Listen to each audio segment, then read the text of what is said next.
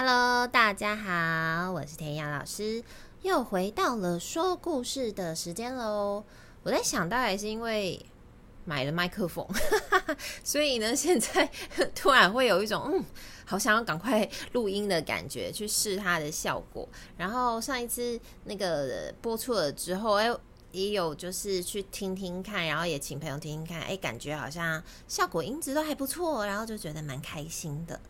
那呃，这个月呢是中秋节，对不对？要即将来到中秋节，然后中秋节啊，我就在想说，哎呀，中秋节要讲什么故事？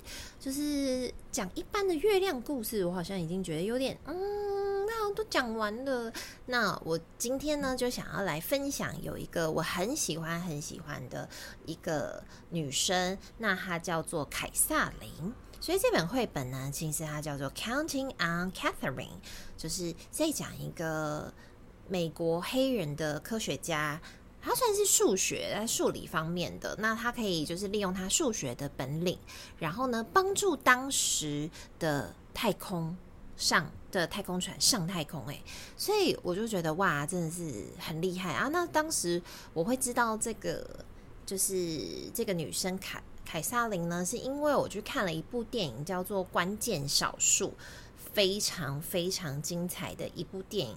那基本上都是以呃史实为出发去拍摄这部电影的。然后它里面也有讲到，就是 Catherine 他们那个时代背景下，然后包含就是美国跟苏联。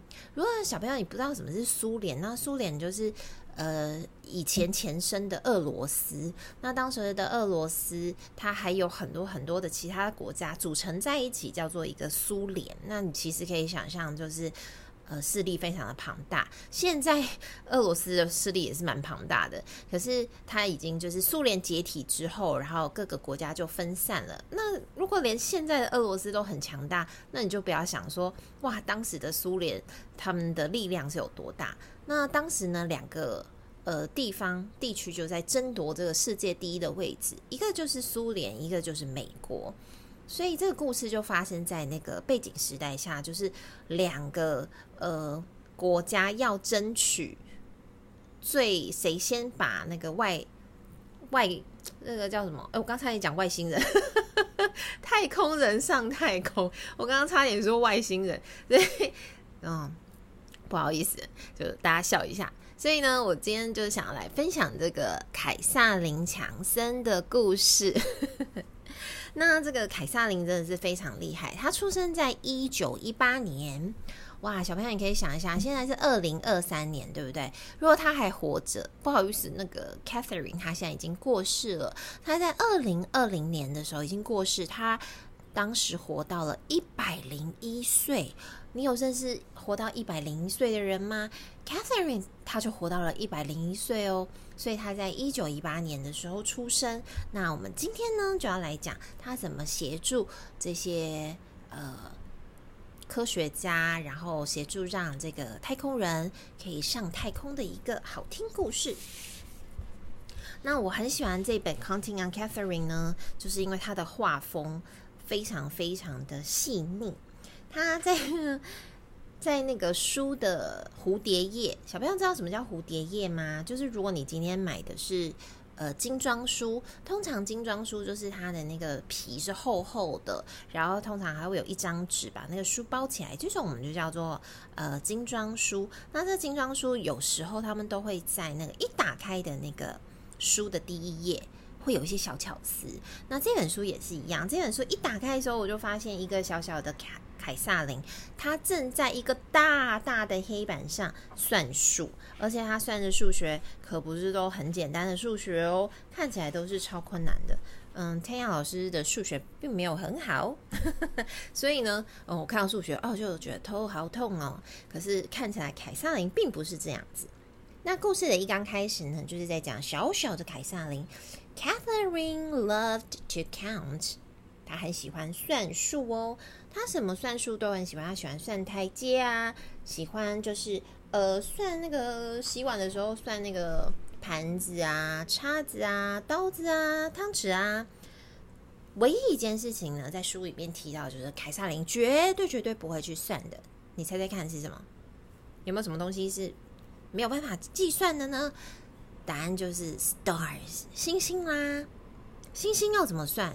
你现在抬头，呃，但现在抬头你可能看不见星星。可是就算你抬头看得见星星，你会去算它吗？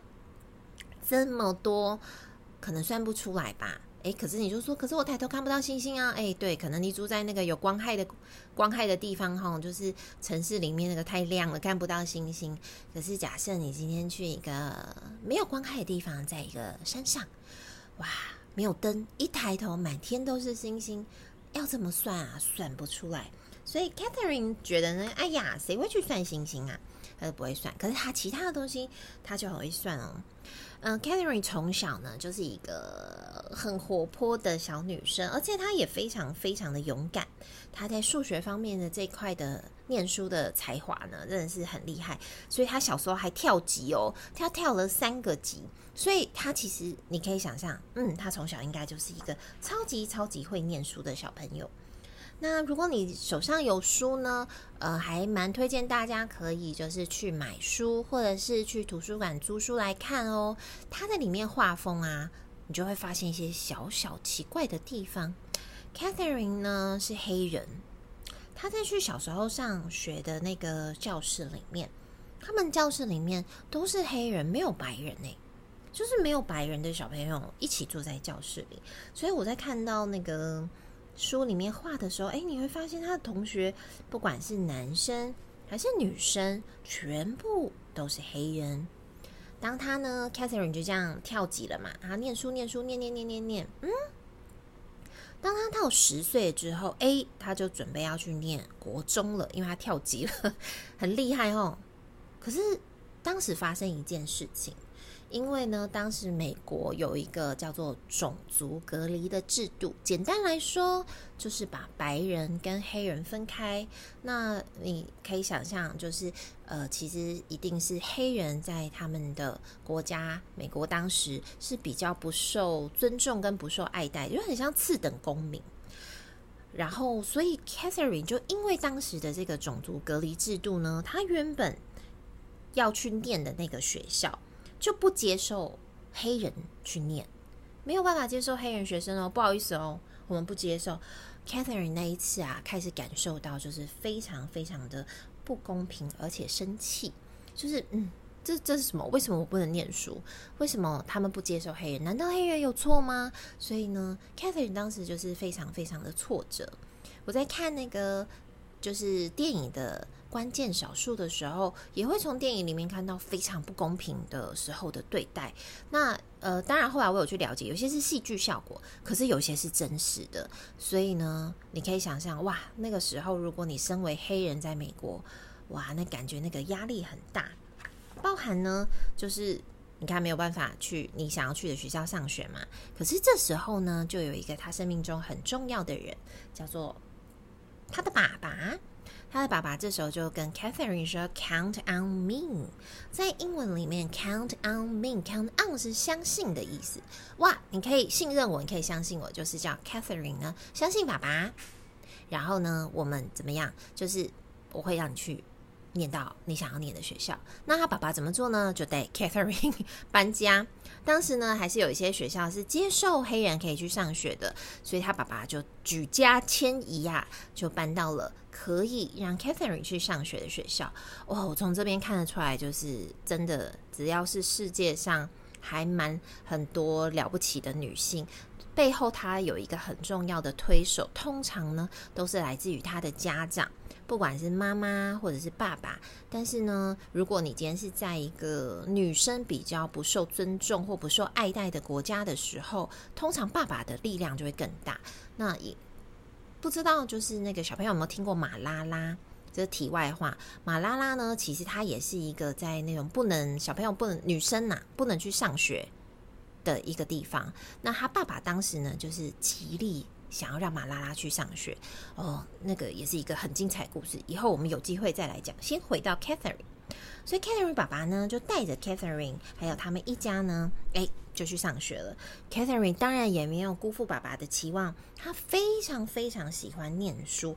当然，你可以想象，就是他最喜欢的科目就是什么就是 math，就是数学喽。而且呢，他非常想要当一个数学的研究员，因为他太热爱数学了。所以呢，他开始就是哦，很钻研在那个数学的事情。可是很不幸的一件事，在那个时候的时代背景下，没有任何一份的工作可以让凯萨琳毕业出来之后去做数学研究员。女生没有办法，也没有那工作给给黑人。哇，那怎么办？Catherine 呢？她就想说，好吧，她就先转做了一份可以教书的工作。所以呢，Catherine 有一阵子的时候，她其实就是什么，加。当小学老师，他其实还蛮喜欢这份工作的，因为他很喜欢他的学生。可是，在他的心里面啊，还是一直梦想着想要做跟研究数学相关的一些事情。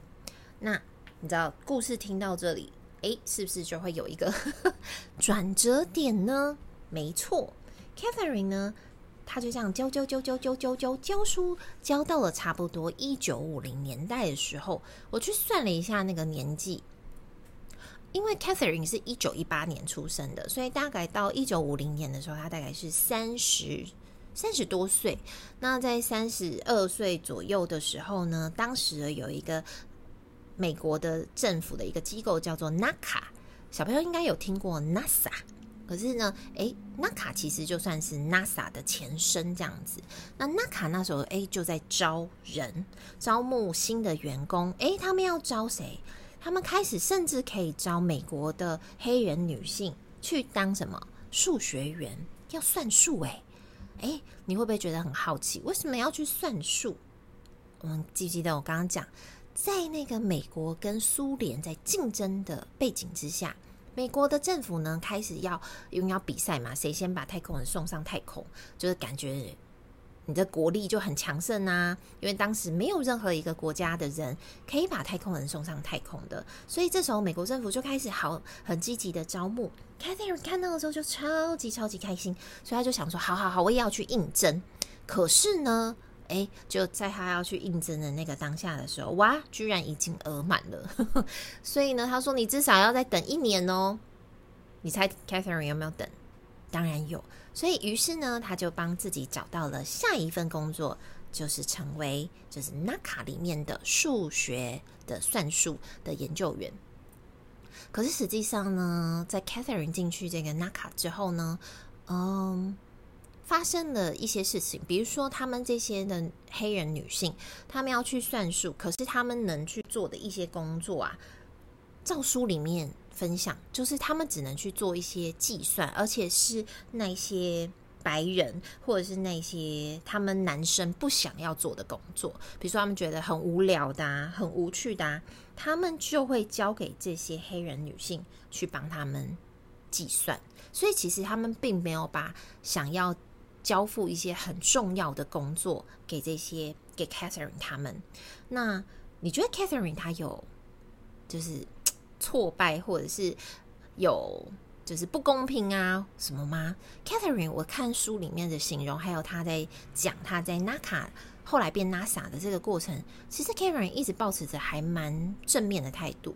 他说：“他知道呢，其实有男女不平等，他也知道有种族隔离。可是因为他可能太一心热爱数学了，所以他非常专注在他的工作上，所以他就一心想要把他负责的工作给做好。也确实哦，Catherine 他的工作表现非常的突出，他只要是计算啊，他算的东西啊，都是很精确的，他不太会出。”错误，而且呢，他的听我在看那个资料里面就说，Catherine 多厉害，他可以厉害到呢，就是帮大家解决了很多很多的问题之后，而且他会一直问，一直问，一直问，问到那些，比如说，因为像他们女性不能进去开会嘛，那可能 Catherine 有时候想要算一些资料的时候，他必须要知道那些数据，他就会一直提问。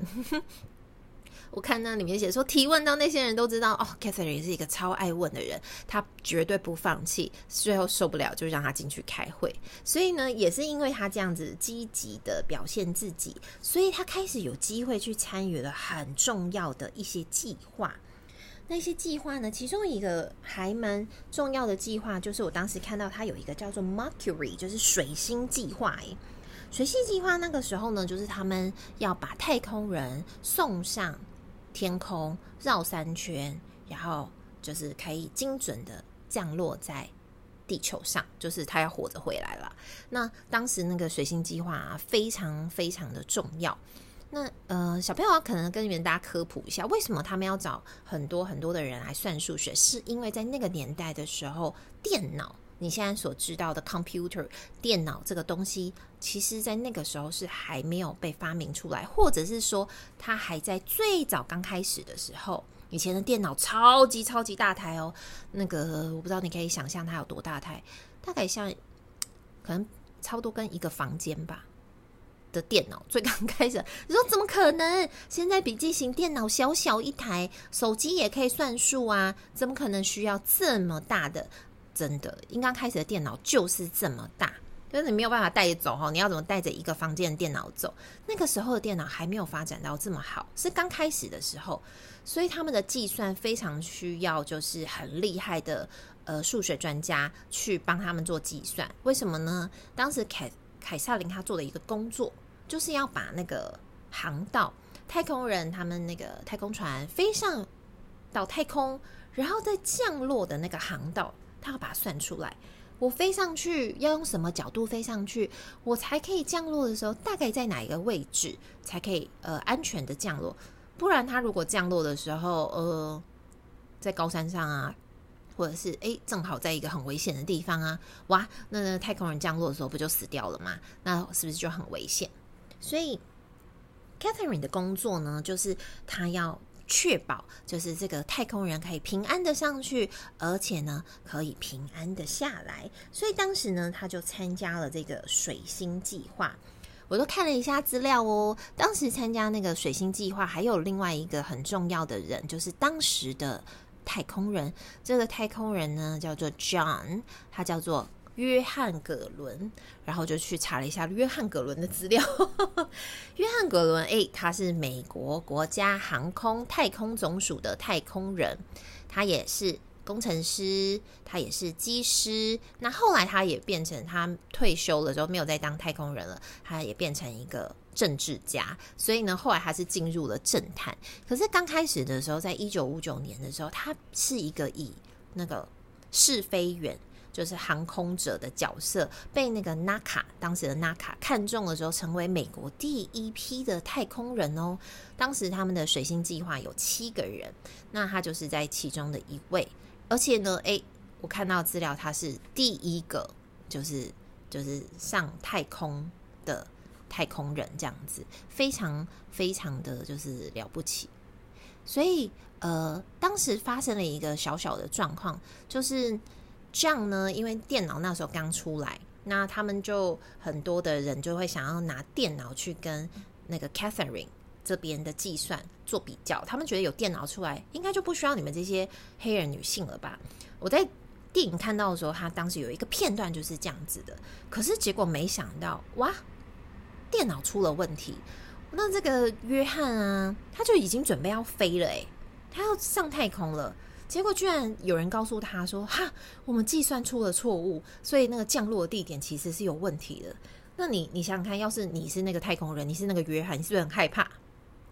我我我我我要上去了啊！我降落地点我都不知道，那我这个过程会不会出什么问题？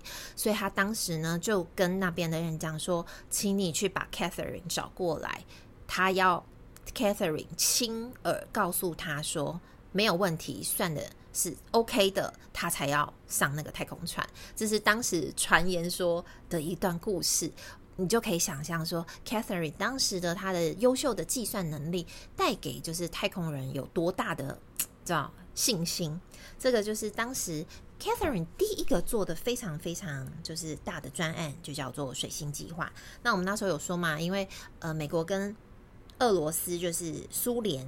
正在竞赛，所以呢，后来呢，他们又陆陆续续的，其实在这个成功了之后，又有出现了阿波罗的计划。所以当时呢，后来有就阿波罗，诶，最刚开始的时候，我记得有阿波罗十号，所以他们就会先把嗯把太空人送上去试试看，好几次了之后，诶，后来有一次在试到阿波罗十三号的时候，哇，就发生了一些状况。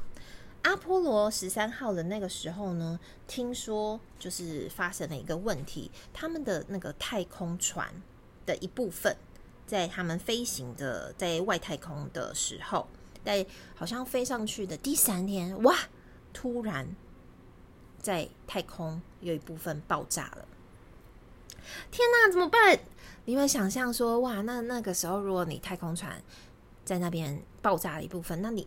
你要怎么回来？所以当时的当时的那三名太空人在那个阿波罗十三号的时候就很紧张，然后他们就马上联络了那个塔台。呃，记不记得电影里面有时候都会演 Houston，Houston，就是那个休斯顿啊，呃，就是那个他们的 NASA 的中心这样子。Houston，we we have had a problem，我们这边有状况，我们这边有问题了。这电影里面每次的经典桥段都有啊，绘本也是，哇。当时发生了什么？他们就紧急呀、赶快把 Catherine 找过来。Catherine 就开始重新要计算降落的轨道，才能确保在剩下的就是还没有炸毁的那个太空船，还有剩下的燃料可以足以让他们回到了地球。当然，最后这个结局是良好的，他们是活着回来的，所以当然就成为了一段的佳话。那你就可以知道说，Catherine 呢，其实在这个太空这一块啊。奉献了非常非常非常多他的专场。那 Catherine 呢，在二零一五年的时候呢，他获了当时的美国总统，就是奥巴马，还有授予了总统的自由奖章。后来呢，NASA 也有对 Catherine 表现出，就是啊，就是非常的谢谢他在这一段。这快要一百年的时间哈，应该没有一百年啦，因为他不是出生就开始在 NASA 工作，可是也是他在工作的这一段期间呢，诶，他为了太空的任务做出了安全呐、啊，还有带来的一些，就是想感谢他，所以在二零一九年的时候呢，他受到的是国会的金质奖章，最后他在一百零一岁的时候过世。我觉得 Catherine 的人生非常非常的精彩。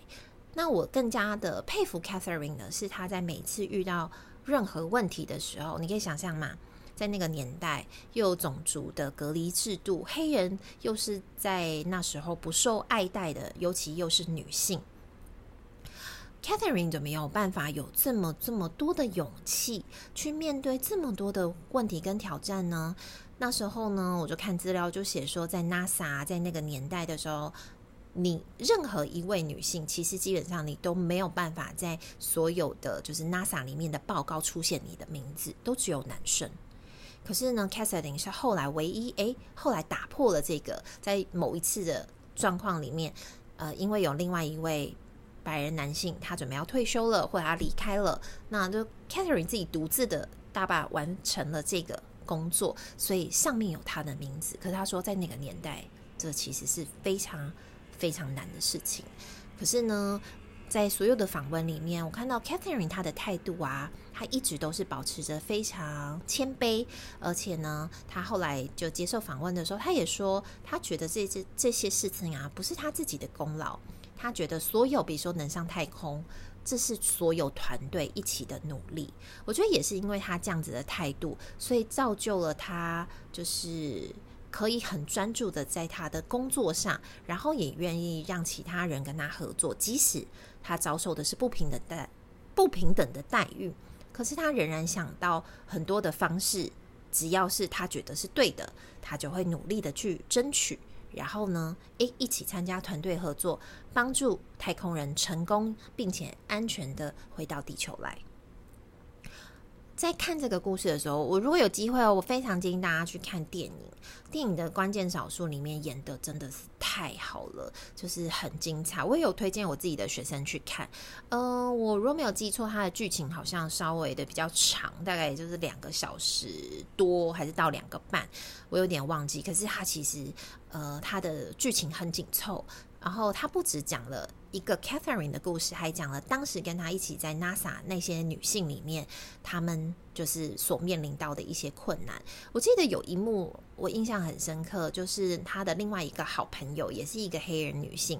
那当时呢，嗯、那里面因为有那个种族制度嘛，所以其实黑人他们能做的工作就是都不是那一些很好的工作，都是白人不要丢给他们的。所以当时在那里面的白人女性，其实常常你可以看得出来，他们对黑人女性其实并没有那么友善。然后呢，那时候他的朋友就发现说：“哎，电脑这个东西开始出现了。”然后呢，当时的人啊，因为电脑才刚出来，没有什么人会用电脑。然后那时候的电脑跟现在不一样哦。那时候电脑你可能还要打很多很多的指令啊，你才能让电脑进行一个什么样的操作。那他的朋友呢，当时呃就号召了一群跟他一样都是呃数学的研究员的女性，然后他说我们要来学电脑。这部电影是我跟我爸一起去看的，我们俩去电影院看。然后呢，我印象很深刻哦，就看到那一幕的时候，然后有一个黑人的那些家说啊，可是这个很难，电脑我们有没有没学过，这是什么东西？就开始在跟他朋友就是抱怨的时候，他朋友比较像是一个小主管的角色，然后他就说，这个电脑是最新时代现在产生出来的东西，如果你现在不学，你就是等着被淘汰。这个女生讲的话是真的，因为在后来电脑产生。出来之后，对整个世界有非常非常大的影响。像小朋友，你现在用的手机，我们使用的三 C 平板，你使用的嗯笔电，全部以前都不是长那样子，甚至根本还没有发明，都是在这个 Catherine 他们这一段时间才慢慢的改变，而且是快速的改变，也改变了非常非常多的工作。所以那些那个女生讲的是真的，然后我就记得我那时候在看电影的时候，我爸就突然转头，因为我们在电影院看电影，他就突然转头跟我讲说，就是要学这样子的态度，在电影院哦。可是我印象很深刻，就是所有遇到新的东西，不要害怕去学。像现在不是有 AI 出来了吗？我也。抱持着这样精神，先去研究跟先去了解，而比较不需要视为新的东西就是洪水猛兽，而是先去了解，也许它就会造成另外一个时代的改变。这是弹雅老师自己的想法。然后我就觉得，可是这部电影是很精彩的哦，它是有很多的曲折转转折，你会觉得哇，超级超级好看的。所以呢，这个就是。九月份呢，中秋节，我想要跟大家分享的故事叫做《Counting on Catherine》。这本书很棒，你可以去找来看。那你也可以去看电影关键少书，我觉得这这两个都是非常非常值得，你可以去了解 Catherine 她背后还有那个时代下的故事，这是真人真事哦。那最后呢，弹雅老师也要来工商广告服务一下啦。呃，弹雅老师有一个社团叫做“每天都爱说故事”，里面常常会分享那个绘本的，或者是有时候有一些就是 podcast 啊，我的新节目上映，我都会放在那边。那同时呢，我也有 IG，那 IG 你可以搜寻就是“谭雅说故事”，你也可以找到我。我有时候会常常在 IG 的线动分享一些。呃，比较及时的东西，比如说比较好康的啊，我都会分享在那边，所以有兴趣的也可以去追踪。那我最近呢有一个视讯，那这个视讯是针对绘本的视讯，那它是在台中的十月十五号跟十六号，礼拜天跟礼拜一。那它这两天呢，其实蛮适合，就是你想要往绘本这一块去了解，想要教学的新手老师，或者是单纯你就是很想要了解这一块，我会。特别在这个中间去谈我怎么去辅导一些比较特殊的学生，包含有亚斯伯格、有注意力不集中、有阅读障碍的孩子。那这个会在十月十五号的时候的课程里面就会提到。那十月十六号呢，就比较像是说，如果诶你今天也很想要做自媒体经营，你也很想要把你一些所学的东西分享出来，那身为老师的我们可以怎么做？或者是你单纯就是非常喜欢绘本，那有没有什么？什么方式是呃可以帮助你自己，可以让人家也看见，可以跟你交流呢？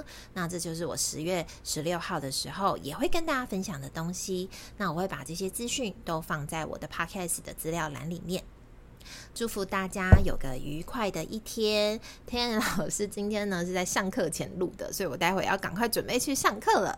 那祝福你们一切都顺利喽！我们下次见，拜拜。